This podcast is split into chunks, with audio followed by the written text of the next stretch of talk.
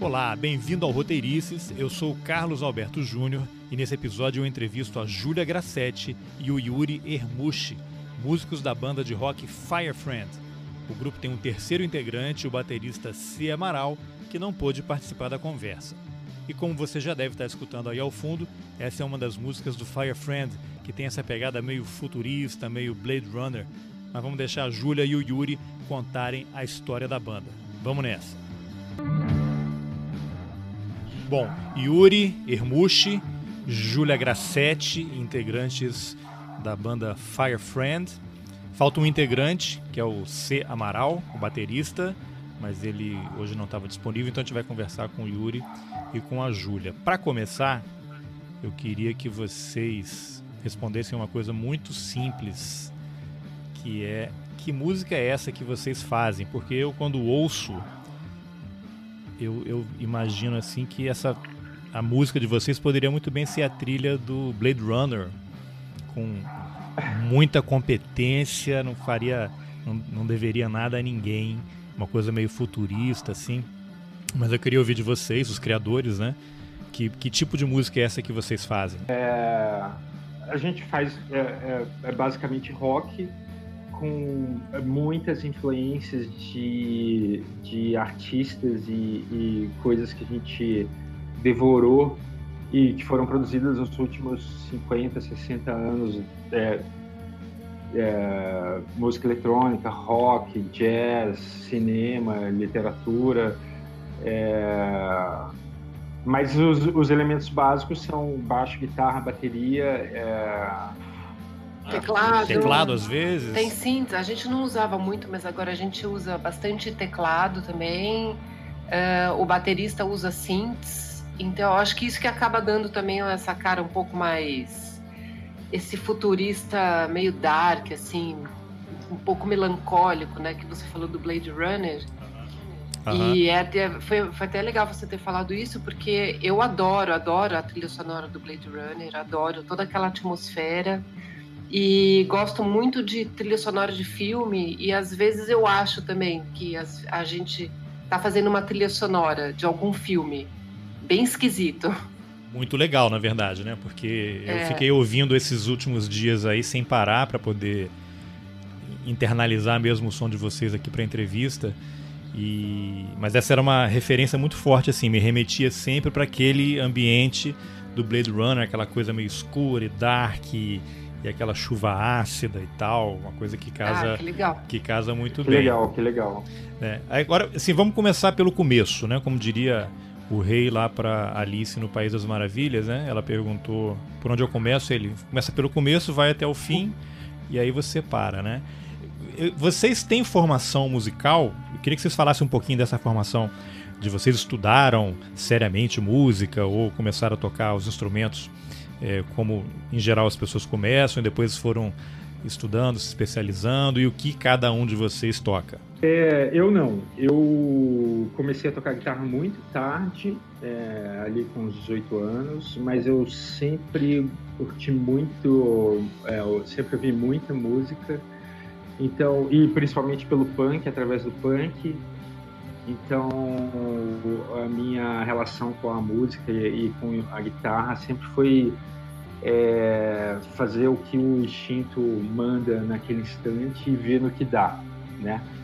E isso foi é, é completamente diferente da experiência da Júlia, por exemplo, que ela vai te falar. É, eu estudo, eu tenho uma alguma formação. Eu quando era criança estudei piano, aí eu parei com piano, fui para guitarra quando eu fiquei adolescente, assim, e estudava oito horas por dia de guitarra, tipo era aquela noia eu tava numa fase metal melódico, Ing Malmsteen, Steve Vai, essas coisas. E eu queria ser que nem eles. Então eu, era eu estudava muito, muito mesmo. E acabei parando também, porque, enfim, entrei na faculdade, tinha que arrumar trabalho, essas coisas, né? Não dava para viver tocando guitarra no quarto, né? E depois eu fui fazer, estudei violoncelo, estudei seriamente, assim, muitos anos, violoncelo também acabei parando por conta de trabalho. É, esses instrumentos, né, violoncelo, piano, ou você estuda mesmo e se dedica, ou você não dá para fazer mais ou menos, assim, pelo menos para mim não, não deu, né? Não dava para tocar uma horinha por dia e ficar frustrado porque você não estava conseguindo atingir o seu objetivo. Então eu também acabei largando e depois eu decidi que eu queria tocar baixo, né? Então o baixo na verdade foi o, é o único instrumento que eu não, não estudei propriamente, assim, o instrumento. Eu a, fui adaptando todas as técnicas que eu tinha do violoncelo, da guitarra, de harmonia de piano e joguei tudo ali no baixo e falei esse é meu instrumento. E é o que eu mais gosto de tocar, porque acho que, pelo menos para mim, quando você estuda muito, você também. Eu acho que você é, tem um risco de você não ter tanta personalidade, assim. Eu acho que é legal você, que nem o Yuri falou, né? Pelo menos pro nosso estilo de, de som que a gente faz, é legal você desenvolver o seu jeito também de tocar o seu instrumento. Você não precisa ter feito um conservatório de contrabaixo, né? Você é legal você estudado da sua forma, descobrir o seu jeito de tocar com intuição e deixar a música que está dentro de você ir para o instrumento e não o instrumento ir para sua cabeça. É um pouco aquela história de aprenda as regras para depois quebrá-las, né? Acho que tem até um é. texto aí no site de vocês que, que fala um pouquinho disso quando vocês estão compondo, não é? A gente faz ali o riff, é. as batidas e tal, e depois desconstrói, não é? Isso. A, a guitarra tem uma, uma coisa que eu acho interessante, é que existem é, muitos guitarristas que é, são considerados mestres, gênios e criaram e definiram vários estilos, né? E, e, e, eu acho que é legal tentar ouvir algo diferente. É muito difícil ouvir algo diferente na guitarra hoje em dia por causa é, porque tem esses, esses, grandes ícones da guitarra, né? Então é, é, é, interessante quando vem algo totalmente estranho. Eu, eu curto isso, eu tô atrás disso. Tá, é uma coisa que eu. Enfim, uma das ideias do podcast é que ele permita aos artistas, aos criadores, aos autores, é que eles tenham um espaço para falar bem diferente daquilo que a gente vê na mídia tradicional, né? Em jornal principalmente, né? Você vê ali, o cara ganha uma página, né, de matéria, mas mesmo assim ele vai responder cinco, seis perguntas e a gente não consegue explorar. E eu nunca leio uma entrevista, ou assisto, ou escuto uma entrevista que tem as perguntas que eu gostaria de, de fazer e de ter respondidas, que é meio isso, né? É, como é que vocês compõem, vocês tocam instrumento, estudaram e tal. E, e tem essa informalidade, inclusive esse latido aí é o cachorro do vizinho, né? Para as pessoas não acharem que é parte de uma música que vocês estão compondo, né? Eventualmente até pode entrar depois. Mas vocês ouvem. Ah, gente, pode falar. Gente, é que a gente está aqui no meio de São Paulo e São Paulo é um, é um grande caleidoscópio de som. É, é, bom que vocês já vão incorporando isso também, né? Agora, e vocês, vocês ouvem de tudo? Vocês têm um, um trabalho que tem uma linha, né? É, muito específica assim, mas vocês ouvem tudo, por exemplo, ouvem bossa nova, vocês tocam violão também, você tem um violão em casa, você acorda, pega o violão e toca, ou é aquela coisa só da, da guitarra, né? A guitarra para você tocar, eu não sei, eu tenho até uma guitarra aqui que eu não toco, mas ela é mais pesada que o violão, ela exige que você conecte ali na, no amplificador, né? Na, para ter o som da guitarra mesmo e tal. Como é que vocês fazem isso no dia a dia? Bem, a gente, eu tenho um violão de aço e, e a gente gosta de corda de aço. E a gente escuta, é, eu considero até é, bem variado, assim, mas é, eu muito jazz, muito rock, muito alguma música eletrônica. É, a Júlia já ouviu mais bossa nova. É... é, eu acho que eu tenho um gosto bem eclético, assim. Samba. Não, essa coisa do gosto, né? Eu já tive várias fases. Eu acho que por conta de eu ter estudado esses instrumentos. Então, quando eu estudava violoncelo, eu escutava muita música clássica, muito jazz. Quando eu estudava guitarra, eu escutava heavy metal, som, sei lá, metal melódico. Tive fase samba, já me meti a tentar tocar pandeiro. Tive fase eletrônica, fase gótica. Eu acho que eu já ouvi de tudo e eu gosto disso, porque eu acho que é tudo um, um acervo, né? Uma são referências que você vai colocando dentro da sua o seu acervo pessoal musical, né? E quando você vai compor, quando vem uma música, tá tudo ali na sua biblioteca interna, né? De tudo que você já ouviu e às vezes você sente que o som precisa de algum elemento e você busca ali na sua, no seu acervo, na sua cabeça. Tá disponível, né? É, você fala, puta, aqui eu acho que eu vou usar um lance eletrônico dos anos 60. Ó, oh, aqui, puta, eu lembro de uma batida. Não que você vai. É, tá, tá, tá dentro de você já, né? De tanto que você já ouviu, as coisas vão entrando em simbiose dentro do seu corpo, assim, tá tudo disponível para sua criatividade, né? Eu não tenho preconceito com nenhum tipo de música. Nenhum. E como é que vocês fazem o trabalho aí da, da, composição? Vocês dois é que compõem mais e o C. Amaral ele é o baterista, né? Mas eu li que ele inicialmente tocava guitarra e depois migrou para bateria na banda, né? Como ele não está aqui, o que vocês podiam contar um pouquinho dele? Como é que ele entrou na banda? E também uma pergunta que era para já ter feito: como é que a banda surgiu, né? Ela teve outras composições antes? Vocês se juntaram depois? Como é que foi esse processo? É, eu e a Julia a gente se conheceu na editora Abril, há mil anos atrás. É, e lá a gente descobriu que era muito mais interessante fazer música do que fazer é, editora Abril. E aí então a gente começou a produzir juntos e foi procurando músicos é, aqui no, no, em São Paulo, né? E o Kaká a gente descobriu num show é, de uma banda que ele tocava e logo a gente começou a conversar para ele fazer parte da nossa banda.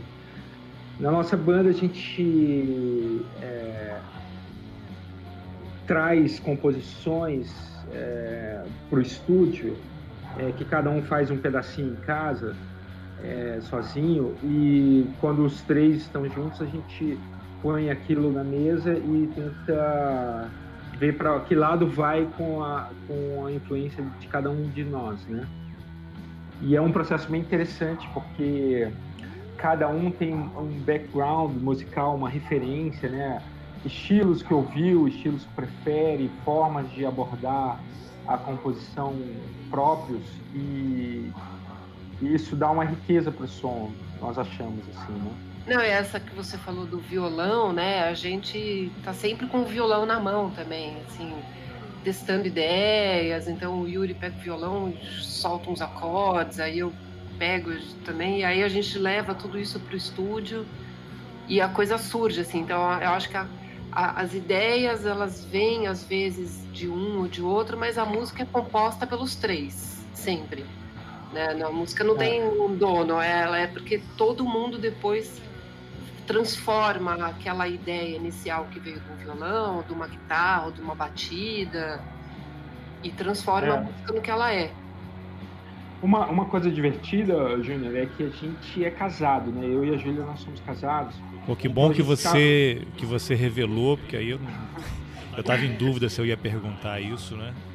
Ah, é, então, e nós estamos o tempo inteiro pensando em música, ouvindo música, comentando sobre música é, e testando coisas. E também nosso estúdio fica na garagem de casa, então a gente é, tá, incorporou isso no nosso dia a dia, embora não seja nossa fonte de renda, a gente incorporou isso de uma forma quase integral assim na nossa nossa, nosso cotidiano, né? É uma espécie de disciplina, assim, vocês têm uma disciplina de todo dia tentar é, puxar um som novo, é, um pedaço de uma letra. Como é que é esse processo criativo? Você, até com o C. Amaral também, vocês se reúnem todo dia, vocês estão aí o tempo todo juntos, mas com ele, vocês se reúnem quantas vezes por semana, todo dia? É, tem um ensaio organizado, porque a música exige uma disciplina enorme, né? Se você quiser fazer alguma coisa decente. Existe, mas a gente meio que é, não, não tem horários fixos, porque a gente. Ah, eu digo assim. Isso está bem incorporado no nosso cotidiano, né? É, a gente sai duas ou três vezes por semana, é porque o estúdio está aqui, então qualquer hora que alguém tem folga, é só, é, é só ele vir que a gente faz um, um ensaio. E isso está sendo é, muito interessante, está sendo muito bom. Vocês mencionaram aí da, da composição. Vocês três assinam todas as músicas, tipo Lennon e McCartney, assim? Tem o nome dos três nas composições? Isso. Os três. Tá. Eu acho isso muito interessante, porque. É, bom, eu trabalho com audiovisual né, também, e mesmo quando você faz um roteiro, a hora que você vai filmando e vai para ele de edição, você vai recebendo. É, influência de outras pessoas, aquilo vai mudando. Então eu acho até meio ruim quando vejo um filme que está lá na tela assim, um filme de fulano de tal, porque não existe um filme de uma única pessoa, é impossível. É, exato. Você recebe tantas influências e com a música deve ser isso também, né? Com certeza é, com certeza é. Desde da, da forma como você aborda é, a composição até a forma como você define o registro, né? A técnica do registro, isso influencia muito no, no na, no feeling da música, né? Como aquela música pode comunicar ou não e o que ela comunica, né? Então a gente assina os três, que é bem mais legal. Isso também dá uma, uma leveza para para forma como a gente soluciona as coisas, eu acho. Tá. E quando vocês vão para o estúdio, assim, se, se, se, vocês ensaiam lá no estúdio, vão gravando também esses ensaios, depois vão ver, ouvem para é, trabalhar em cima. E o que, que vocês o que, que vocês têm lá no estúdio? Que instrumentos vocês têm? Como é que vocês vão incorporando elementos a essa composição? Muitas coisas, né? Guitarras, é, várias guitarras, baixo, algumas baterias, é, teclados, etc. É, agora a gente fica pensando é, como abordar cada música, né? Como abordar cada composição, assim.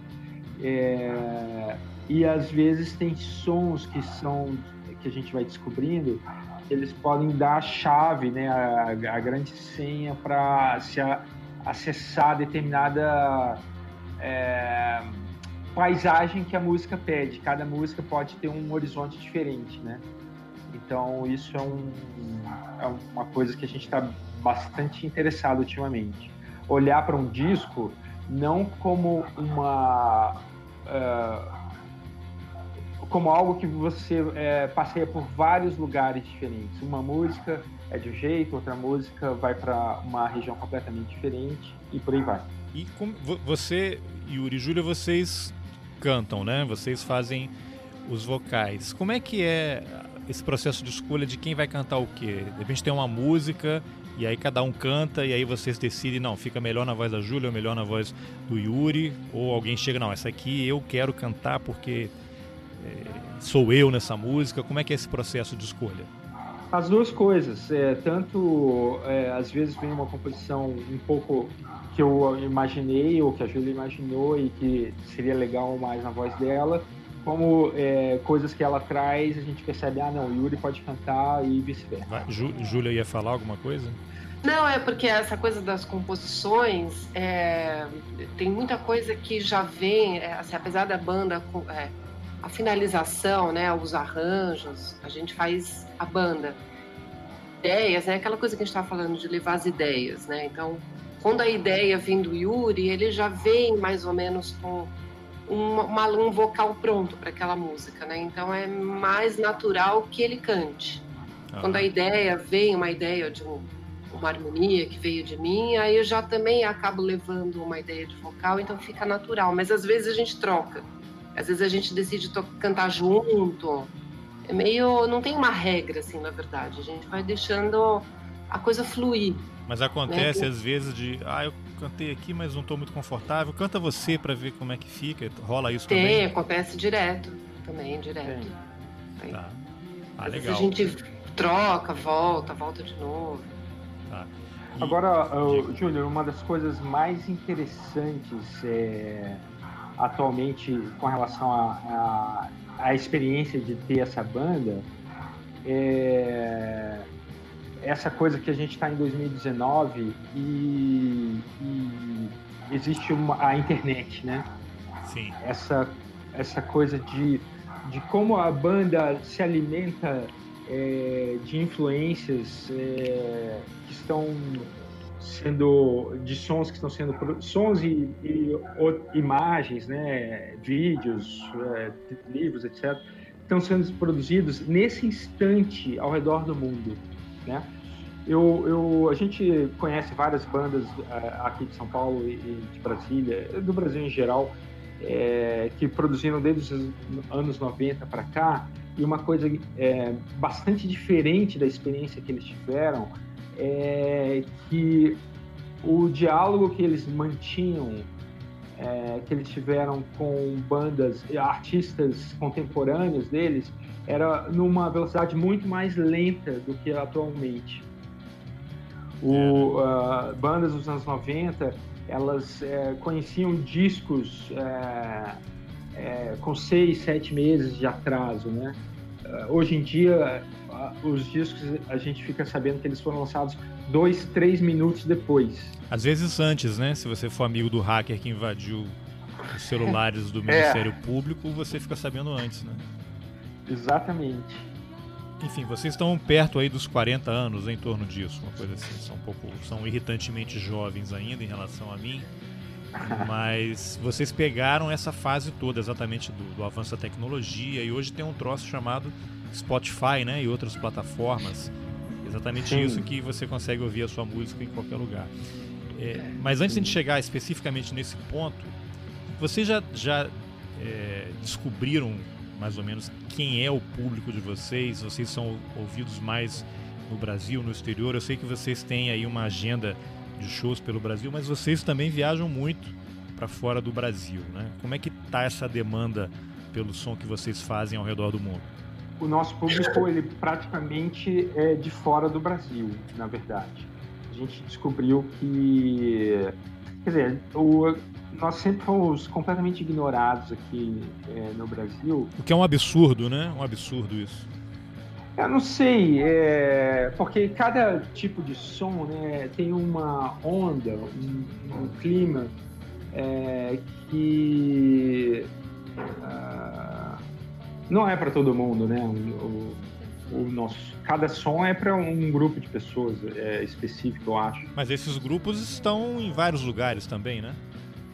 Ou para momentos específicos também. É, sim, então isso que é interessante, porque com a internet, é, esses, esses, esses, essas pessoas, elas se encontram mais facilmente, né? Porque ela independe dos, dos daqueles canais antigos que a gente conhecia, né? não, não é mais uma revista que, que mostra o que está acontecendo, não é mais um jornal, uma entrevista é, fajuta na capa de um jornal que que, que vai falar sobre a banda, né? A gente está em 2019 e tem um bilhão de sites, um bilhão de aplicativos, etc., que colocam é, as pessoas em contato com essas bandas e esses artistas. É legal, né? Sem filtro, né? Que você estabelece uma comunicação direta com o público.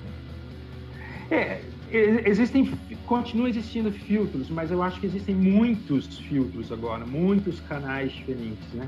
Existem muitas formas de se aproximar da música ou de ser é, cercado pela música, como acontece em alguns aplicativos. Então, é, isso foi extraordinário e, é uma mudança que a gente percebe muito de 5, 6, 7 anos para cá, a forma como a banda circula, começou a circular melhor lá fora.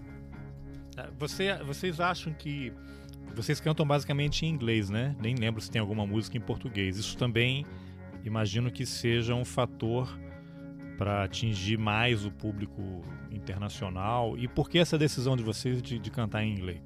A gente começou a cantar em inglês meio pela sonoridade da coisa, assim. Não, não foi nem do tipo, ah, vamos cantar em inglês porque a gente quer atingir o público de fora, né? E quando a gente percebeu que as pessoas mais as pessoas de fora que estavam ouvindo a gente, a gente achou que não fazia muito sentido voltar a cantar em português, porque em inglês mais pessoas conseguem entender o que a gente está cantando, sei lá, e foi um pouco isso, assim.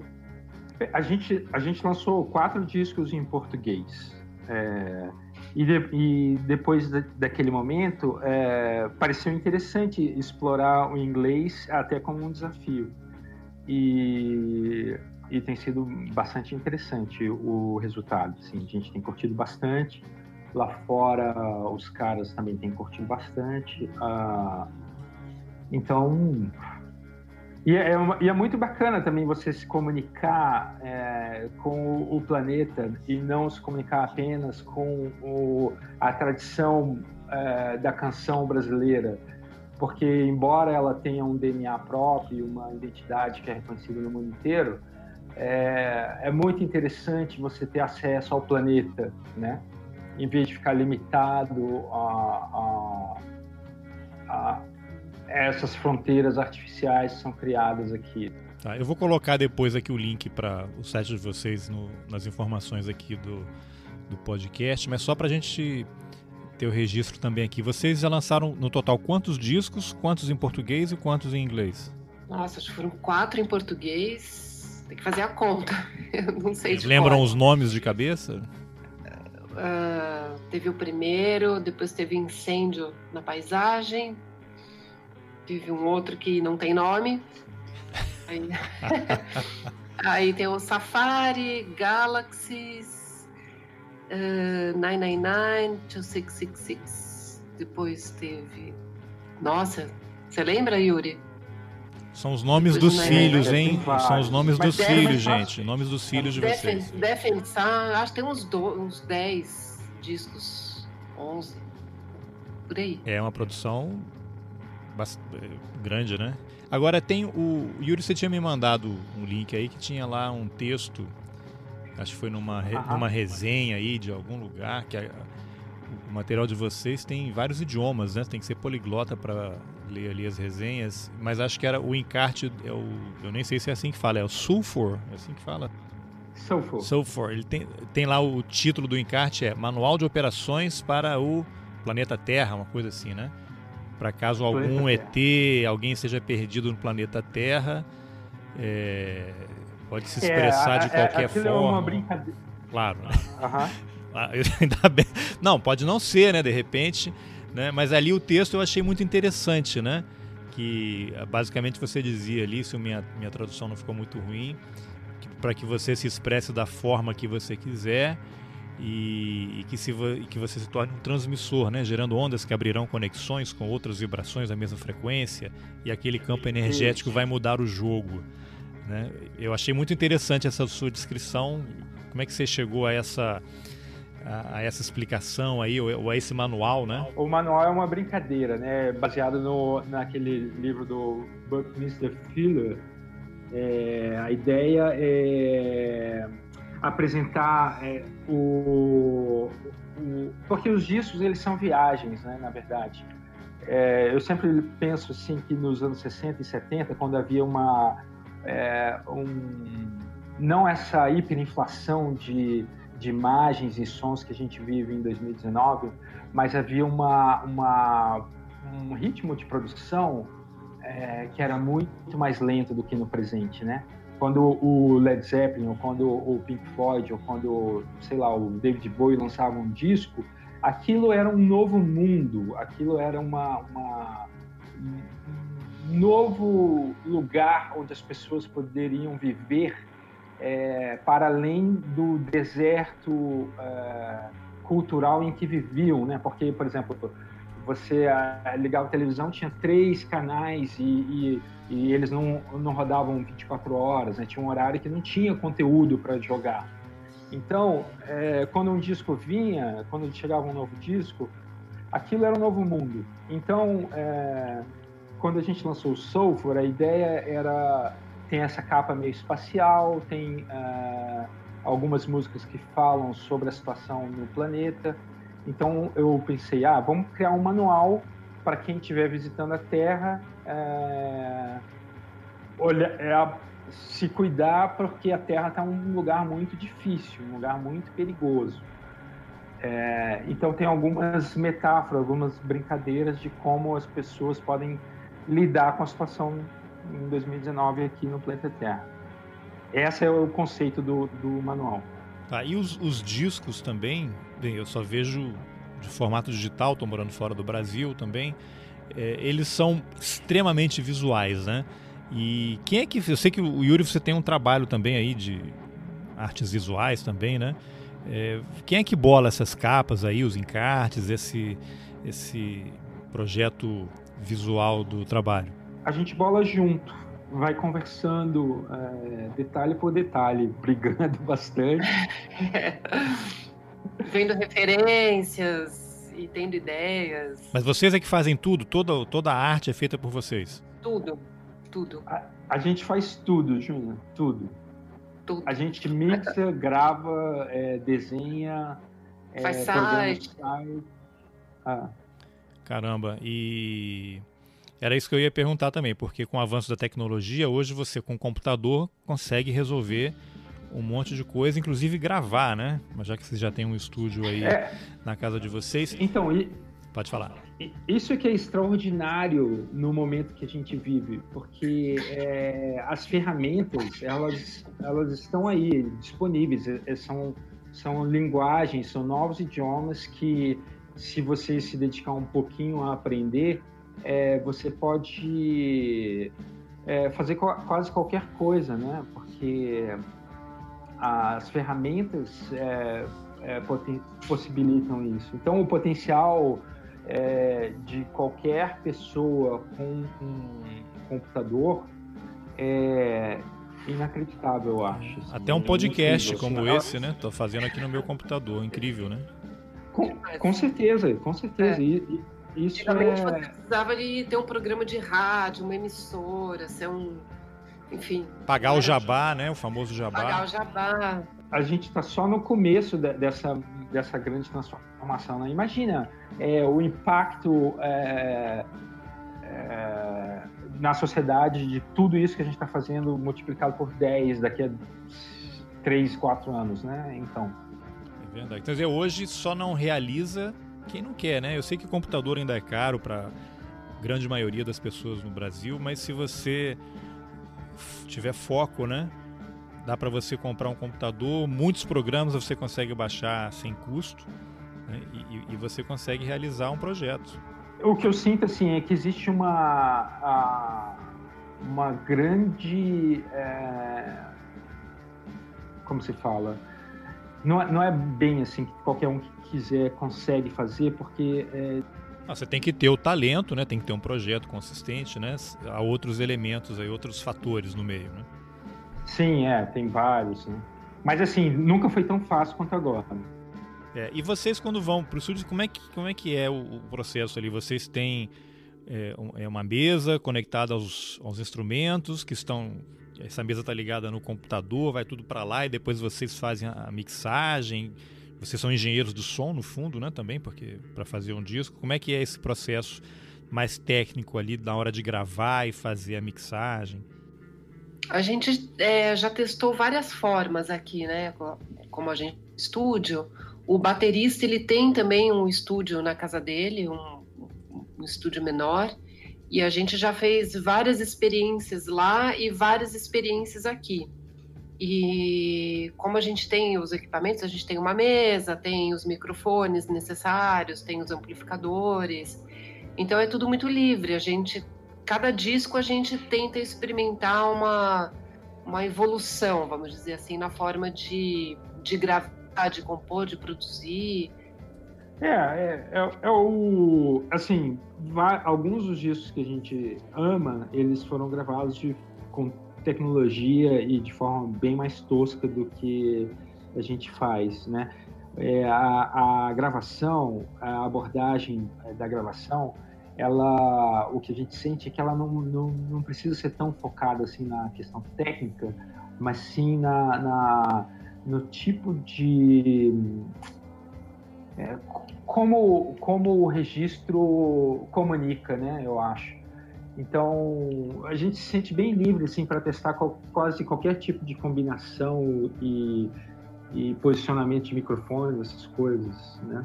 Mixagens, testar mixagens, porque na verdade a gente é, é, não tem uma fórmula certa, né? Existem milhões de discos novos todos os dias, é, todos os anos então é legal experimentar, é legal ir buscando. É, Novas no... formas, né? Novas. Ah. Isso é legal da, da, gente ter o estúdio em casa, porque quando a gente grava, pelo menos a gente quando gravava assim, em estúdio mesmo, contratado, ter, você não tem a, a liberdade que você tem quando você está na sua casa, no seu estúdio, né? Sem falar que é alugado, vocês estão pagando por hora, né? É, de certa forma tem o técnico, tem o engenheiro, aí você também acaba respeitando ó, o posicionamento dos profissionais que estão ali junto com você. Às vezes a gente tem que impor alguma ideia, ou o profissional não entende, aí a gente fala, ah, então tá, vamos assim mesmo. Tem um, um terceiro, um quarto, terceiro, quarto elemento ali que acaba influenciando na forma de gravar e produzir e que é também, a gente aprende muito, tem uma troca também de informação.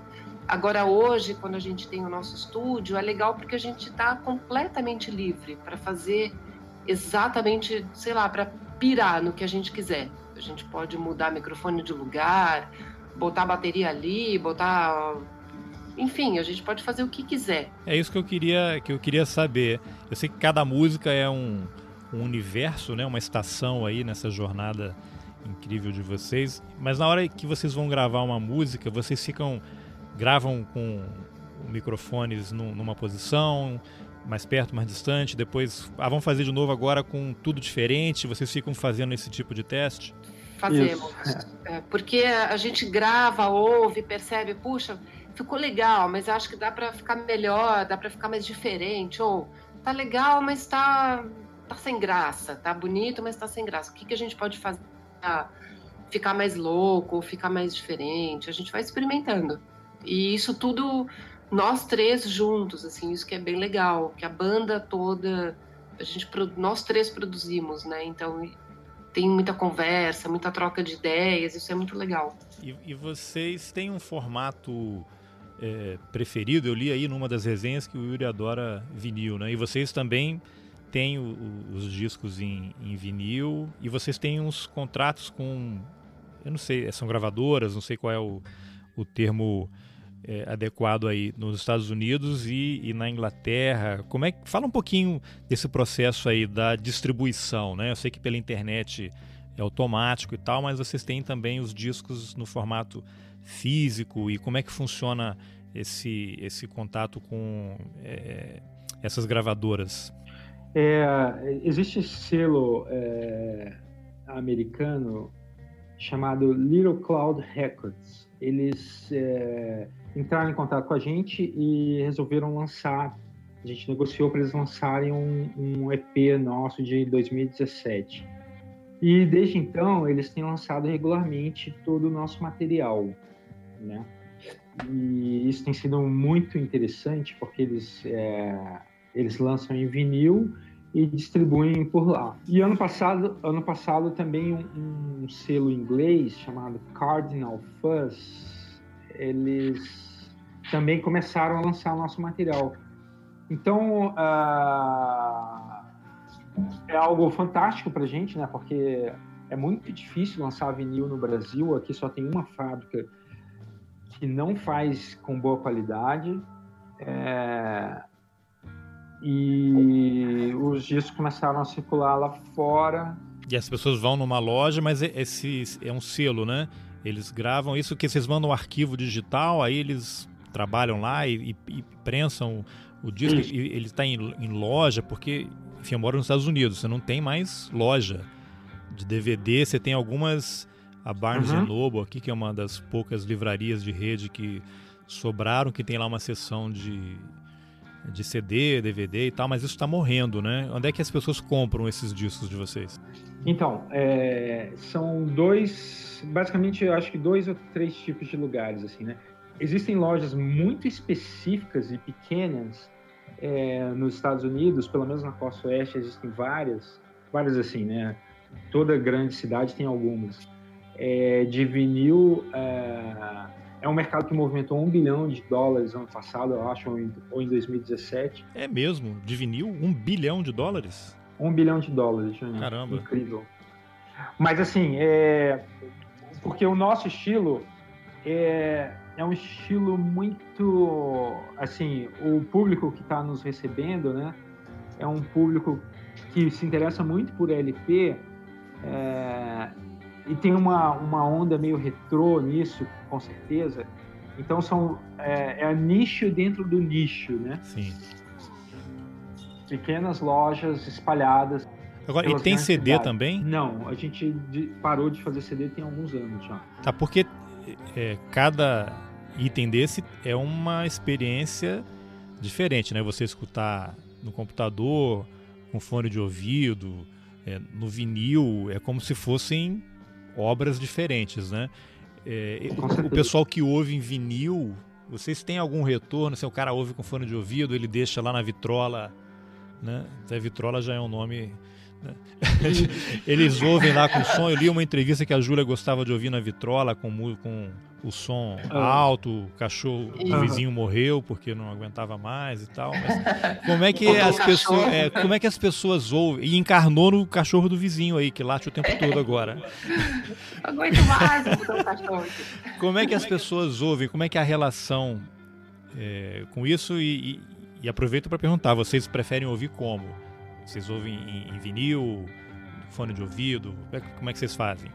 Eu gosto de ouvir muito em vinil, por isso, assim, eu gosto de sentir a, a, a vibração, a, a onda sonora chegando em mim. Mas eu também gosto muito de ouvir no fone de ouvido, porque você fecha o olho e parece que você está imerso, assim, você está num outro lugar, você está Blade numa outra dimensão. É, no Blade Runner. Você está numa outra dimensão, parece que você vê o som de uma outra forma, você escuta perfeitamente a mixagem, onde está cada instrumento. É, gosto de ouvir Spotify, mas como um lugar para pesquisar música. Então, quando eu encontro uma música que eu gosto muito, eu penso, putz, preciso ter isso em vinil. Assim, se eu não tenho em vinil, é como se eu não tivesse a música. Ela mas nem é, sempre eu... tem, né? Nem sempre dá é, para pegar. Não dá, então eu tenho que me conformar e ficar ouvindo no Spotify. Da, da Ou vocês fazem, tentam fazer contato com a banda. Ah, tem, vocês têm vinil, me manda, fazem isso também?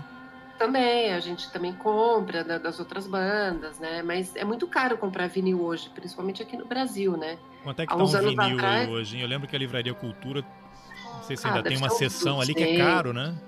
Caro, uns 200. Se você for importar, você também vai, vai chegar aqui, você vai pagar uns 200 reais, 150.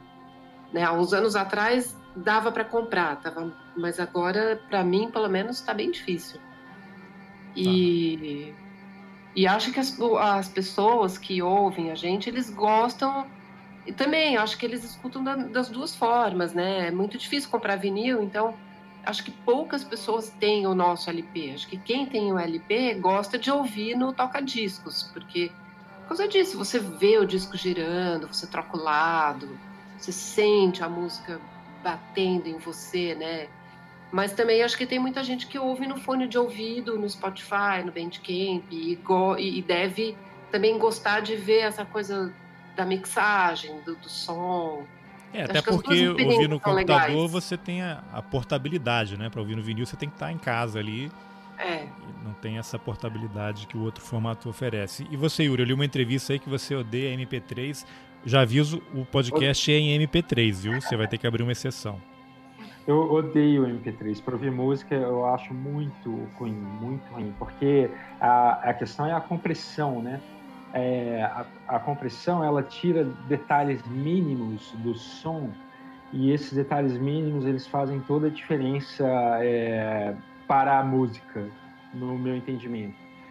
É, eu acho, mas eu escuto muito MP3 porque eu, eu amo esses aplicativos de, de música que você pode ir para qualquer lugar no tempo, em qualquer lugar no espaço, é, apenas é, de uma música para outra e você tem muita informação. É como se você acessasse uma grande biblioteca é, planetária da experiência humana, porque a, a, a música é, ela é uma ela é, é, uma tradução da experiência humana, né? Então é muito bacana isso.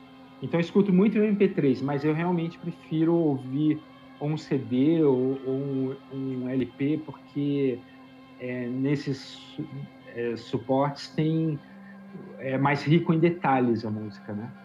É, eu acho que o MP3 funciona melhor no fone de ouvido, talvez. Se você, eu, toda vez que eu coloco um MP3 no som, eu, é uma experiência horrível. Vem aquele estridente, aquele agudo estourado. Aí não é legal. Aí é mais legal que seja um LP mesmo. Até porque um, um, dia eu li aí uma, uma definição que a música é a única arte em que o, o artista consegue levar você para o estado de espírito em que ele estava no momento que ele compôs, né? Então, se você puder escutar de uma forma com mais qualidade, né? É, é melhor. É. Agora, esses aplicativos aí, vocês têm aplicativos assim diferentes, que, que especializados e tal, ou são variações do Spotify? Tem algum específico que vocês gostam de, de navegar mais? O, os dois que eu uso são o Bandcamp e o Spotify.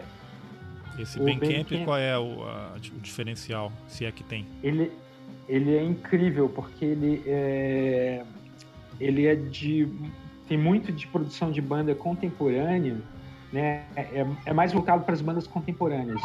Os, os, artistas eles colocam seus discos lá e, e estabelecem uma relação direta com o público deles, né? Então, e, e de variados estilos. O Spotify é uma coisa mais. Uh, como se diz? Eu, eu, sinto que é uma coisa mais. Mais operada. Netflix, assim, né? É, exato. Mais pelos grandes estúdios, gravadoras, selos. Eles põem o um catálogo lá e isso gera. É...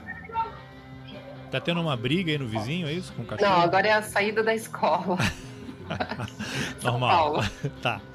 Como é que é essa relação com, com o público de vocês? Vocês recebem e-mails e quando vão para os shows, aí eu queria que vocês falassem um pouquinho também dessa, dessas turnês que vocês fazem. Como é que é a relação com o público, né? Receptividade, vocês são já reconhecidos na rua, pedem autógrafo, as pessoas tentam invadir o palco, como é que é? Ai, tudo isso, sabe? Tá muito difícil lidar. Difícil, né? Tanto vocês estão aí não saem, né? Tem um cachorro aí na porta é, para ninguém entrar. É. Eu tenho que botar chapéu, óculos. ah, é, é, bastante tranquilo, é porque na verdade nós somos todos fãs de música, né? Muitos do, do, das pessoas que, é, que são nossos públicos são músicos também, tanto aqui no Brasil quanto lá fora. Então a gente é, se entende nessa base, assim, somos todos fãs de música e, e faz parte do, da, do, do, da vida, né? Faz parte do, do cotidiano, assim, é, fazer show, tocar, é, ter que trabalhar várias horas para pagar a conta que o show não pagou. O show vocês, é, às vezes vocês vão tocam o quê? Em bares ou tem um alugam um spa, olha, queremos tocar nesse bar aqui, vocês têm que ter uma lotação mínima? Como é que funciona esse mercado?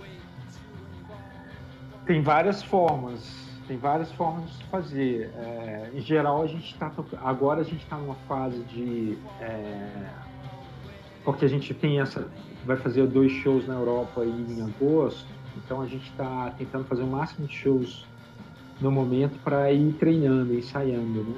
Então a gente tem tocado em vários pequenos bares. É, e, e, é uma, uma experiência diferente, porque é sempre de noite, sempre tem muito álcool, sempre tem muito barulho, né? Mas a gente já também já tocou em festivais, que é completamente diferente, toca tarde, de dia ou, ou de noite, enfim. É... E vocês tocam Mas... nos bares, é esse tipo estilo pub assim, que tá rolando comida. Você sempre tem curiosidade. Você vai para um show que é num lugar assim e as pessoas não prestam atenção né, na, no show porque tem outros ah. atrativos, digamos assim, né? É, tem Sim. gente que presta e tem gente que continua no, bebendo, comendo, conversando, mas tem muita gente que se interessa também e que vai, vai ver o show, né? Isso é muito legal. A gente percebe que no começo do show tem uma galera, no meio já tem o dobro da galera, né? As pessoas. Ah, que legal. Elas se interessam por música. Às vezes a gente acha que não, que ah, ninguém tá nem aí, a gente vai tocar, o cara só quer beber e comer. Mas as pessoas se interessam, elas vão, depois elas falam com a gente, elas gostam do show. Isso é muito legal quando acontece, né? E vocês levam ali uns vinis para vender no final? Como é que é essa? A gente leva vinil, leva livro, tudo que a banda produz. Vocês produzem livros também? Eu sei que o, o Yuri é um, Yuri, um escritor é. prolífico, assim, né? Tem uma extensa obra literária. É, a gente leva toda a obra dele. As pessoas compram, é muito legal ver as pessoas comprando livros também, assim, no show. Então, é legal porque a gente consegue, parece que mexer com vários sentidos, né? Sim, vocês atuam em várias as pessoas a lerem também, isso é muito legal. É muito legal ver a pessoa saindo com um livro do show. É, Yuri, você tem alguns livros que você vem escrevendo ao longo da vida, mas tem um, acho que é o mais recente, que é aquele grandão, que eu, eu ia até pegá-lo aqui, como a gente mudou há pouco tempo, o livro está em algum lugar que eu não achei, mas ele está autografado. Ah. Fala um pouquinho desse livro, ele é tipo uma, uma longa, são longas entrevistas né, com artistas, é isso? É, eu fiz, é, o livro é a história oral de um certo tipo de rock produzido no Brasil é, dos anos 90 para cá. Né? É, artistas estranhos, barulhentos, é, que continuaram entregando todo o seu sangue à, à, à sua música, mesmo sem é, nenhum sucesso comercial. Né? Caramba, quem então, são esses são... caras? Qual, fala o nome de alguns. São, é, por exemplo, o Super Quadra de Brasília, Claudio Fu, o, a, o Forgotten Boys aqui em São Paulo, o Pinaps também. É, bandas que desde os anos 90 para cá é, produziram, produziram intensamente aqui no Brasil e uh, é a história oral dessas bandas. Né? Eu entrevistei 55 pessoas, Caramba. Deu um total de 240 horas de entrevista. É, e eu fiz uma edição e coloquei no livro. O livro tem vários defeitos, muitos defeitos, mas ele tem várias qualidades também. E uma delas eu acho que é essa de retratar é, uma parte muito interessante é, da produção cultural é, alternativa brasileira, né? alternativa no sentido de de que é um, um tipo de arte é, não comercial, que não foi, é, não teve a, é, não teve sucesso comercial, mas teve uma, é, uma qualidade é, muito interessante é, no que trouxe, né, no output. e também mostra um certo um,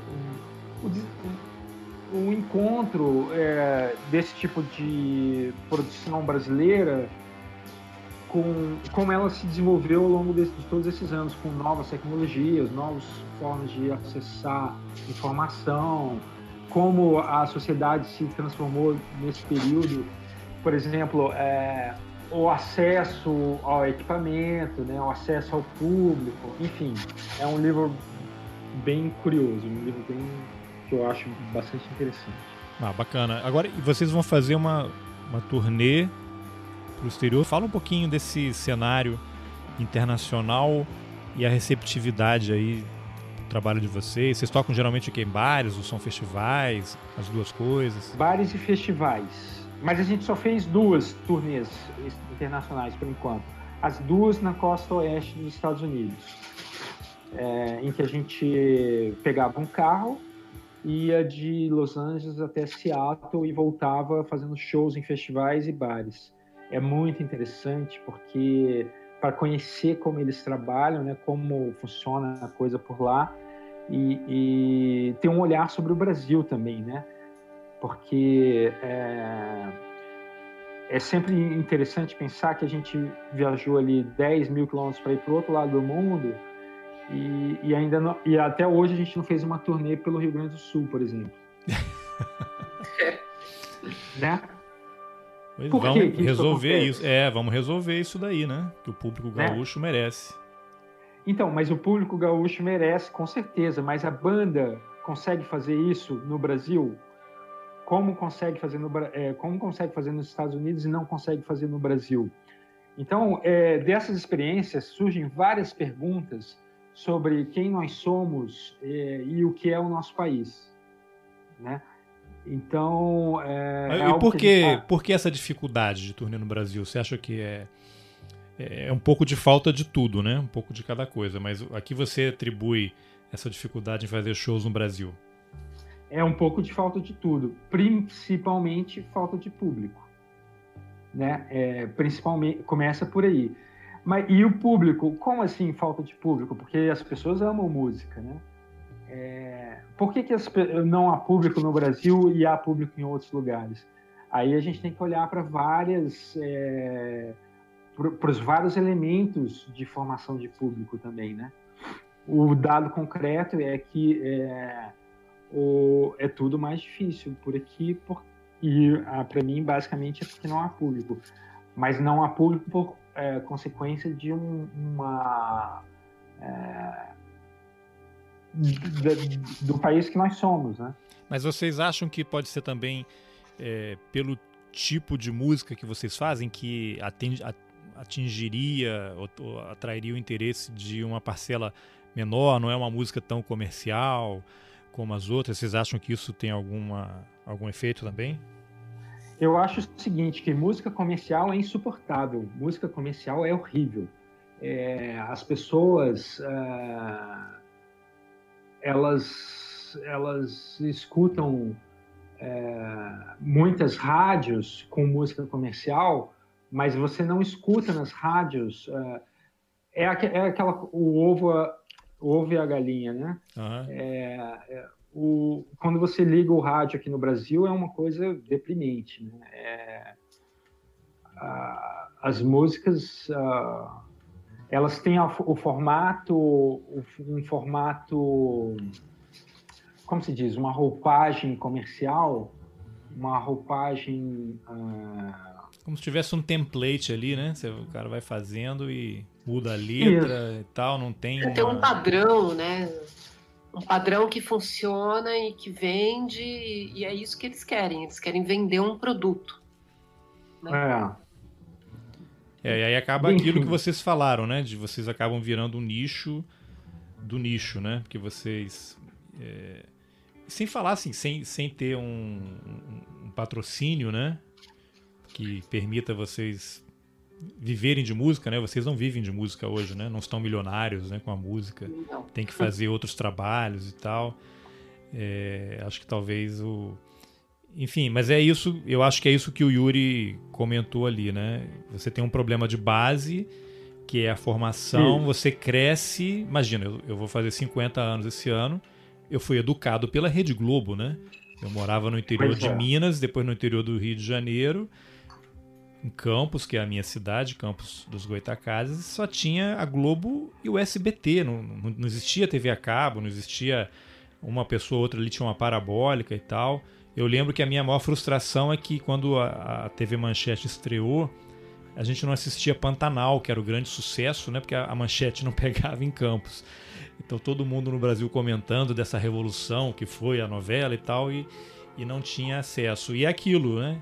É, você é massacrado com aquele tipo de música o tempo todo porque não havia alternativa. E hoje você vai, de repente, para um outro extremo em que você tem acesso a tudo, né? Eu tenho um casal de filhos pequenos e a grande briga hoje é como é que você controla o acesso à televisão. Na nossa época, né? Vocês também eram pequenos. A TV passava, tinha uma programação que não era 24 horas. Você tinha horário que era para desenho animado, jornal, a novela, eram produções feitas para atender a família inteira. E hoje você tem uhum. 30 canais de desenho animado 24 horas por dia pessoa pode ficar ali e morrer na frente da TV, que ela vai assistir é. coisas o tempo todo, né? Então, essa tecnologia que permitiu você ter acesso a tanta coisa, ao mesmo tempo ainda não existe uma ferramenta, um mecanismo que permita você trabalhar com um público mais amplo, né? Vocês continuam tendo que trabalhar em nichos, né? O que é muito estranho, né? Vocês percebem isso ou não? É, eu, eu não vejo isso um problema, é... não, Júnior, porque é, o nicho é... é tudo nicho, na verdade, né? Existem milhares, milhões de nichos e em escala planetária os nichos eles não são tão pequenos assim, na verdade. É... Eu acho que porque você tem um, um, um livro, você tem um, um, podcast, você tem um, filme ou qualquer tipo de produto cultural, ele não é voltado para todo o planeta, né? Não é voltado para o mundo, para todos os tipos de pessoas. Sim. E você está atrás de um determinado público e esse público é o seu nicho, né? No nosso caso, é, o tipo de música que a gente faz, ele ele dialoga com alguns estilos é, da música do passado e do presente e é com, é, com as pessoas que se interessam por esse tipo de som são com essas pessoas com quem a gente vai conversar. Então, o, o nicho. É, assim, quando a gente cresceu nos anos 70 e 80, o nicho era um, uma coisa muito pequena, né, local. E em 2019, o nicho, é, com esse acesso, acesso digital, o nicho é uma coisa completamente diferente. Você também acha isso, Júlia? Eu acho. E acho que também a gente, essa coisa da gente, ah, de ter pouco público, muito público, não é uma coisa que eu acho que a gente tenha que se preocupar tanto. É, para também não deixar isso gerar uma ansiedade, influenciar a produção não, da banda. Não contaminar, senão você não faz. É, imagina, se eu fosse ficar preocupado, eu não é. faria o podcast, imagina. É, a gente faz o nosso som e é, tem essas pessoas, um nicho, né, que se interessa mais, mas o, se a maioria, se a galera não está interessada, não tem problema também. A gente não vai deixar de fazer por causa disso. É. E tem até uma coisa, numa, numa, troca de e-mails ali com, com o Yuri, você tem a satisfação pessoal, né? Você não faz música só para os outros. Primeiro você faz, é. te dá um prazer, né? Uma satisfação. E Isso. o sucesso, ele vai ser consequência do seu compromisso e da satisfação que você tem em produzir essa obra, né? É, se uma pessoa além de mim gostar, para mim já é um sucesso. Assim, eu não, não, quero atingir milhões, não, não precisa, né? Uhum. Atingir milhões. É, se atingir, melhor, né? Não tem problema, mas. É, é, é, e não é também, porque aí às vezes você pega, a banda deixa de ser a, aquela banda que era, né, com a sua essência para se tornar um produto, porque eu não consigo ver uma algo que atinja milhões, bilhões e não se torna um produto. Né, você né? cai que... naquela, nas garras do sistema, né? É, porque vai ter alguém sugando seu sangue ali para se você atinge milhões, já vai vir um monte de, de patrocínio, gente querendo nadar na sua onda junto com você ali para faturar os seus milhões também, né? E interferir no, no, trabalho, né? É, tem gente que tem banda, tem gente que sobrevive, que consegue manter a sua essência e tal, e isso é muito legal. Tá. Mas... Hoje vocês é, não vivem só de música, né? Vocês têm outros trabalhos, mas é uma meta? Vocês teriam vontade de viver só da, do trabalho de música aí com a banda? Ah, sim. Com eu... certeza. É, com certeza. com certeza. É, seria ótimo. Tá bom, vamos trabalhar para isso então, né? É. Olha só, então me dá o. Vocês vão tocar no Brasil ainda da viagem, me dê o roteiro de vocês, a agenda, a extensa agenda de shows que vocês têm aí pelos próximos meses. Deixa eu abrir aqui. É, a gente tem alguns shows em São Paulo é, agora. Dia 27 a gente toca em São Paulo também. 23 e 27 de junho em São Paulo. 20 de julho em Mogi das Cruzes, é, 10 de agosto em São Paulo, aí 21 de agosto em Berlim e 23 de agosto é, na Holanda. Legal, então para as pessoas poderem anotar direitinho, eu vou colocar o endereço do site, essa agenda imagino que esteja lá no site de vocês, né? Mas para quem quiser ir lá olhar, fala aí qual é o endereço do Firefriend na internet. É firefriend.com. Simples, né? Chega lá e tem é. toda a, a, programação. E lá, quem quiser comprar o livro, os discos também consegue lá no site, né? Isso. Camiseta. Canecas e tal. Caneca, bota, não. Tá Aí vocês já vão cair nas garras do sistema de novo. Né? Isso. Calma. Né? Tá bom.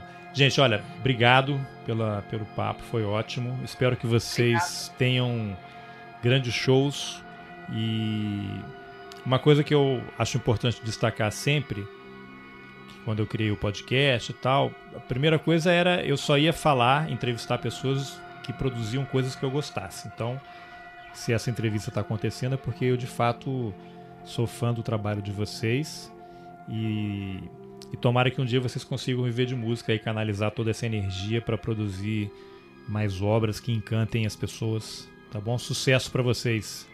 Obrigado, Júnior. Muito legal. Ah, antes de terminar, eu posso, preciso de autorização de vocês, já fica registrado, eu posso usar trechos das músicas aqui para ilustrar o podcast? Claro. Depois tem alguma preferida aí que vocês gostariam que tivesse na abertura, por exemplo, e uma para o encerramento? Qualquer uma que você escolher tá bom. É, são todas boas, afinal, né? Então. Bom, essa foi a entrevista com a Júlia Grassetti e o Yuri Hermush da banda Fire Friend. Como você ouviu no final da conversa, eu pedi para eles me deixarem usar algumas músicas aqui no episódio, mas como não falei quantas, acabei usando um monte. A entrevista inteira teve fundo musical do Fire Friend. Então aproveita aí enquanto você escuta a última música deles aqui no podcast e vai lá no site deles, firefriend.com. Lá é possível baixar as músicas, encomendar o vinil, os livros que eles fazem e o melhor de tudo, interagir com a banda.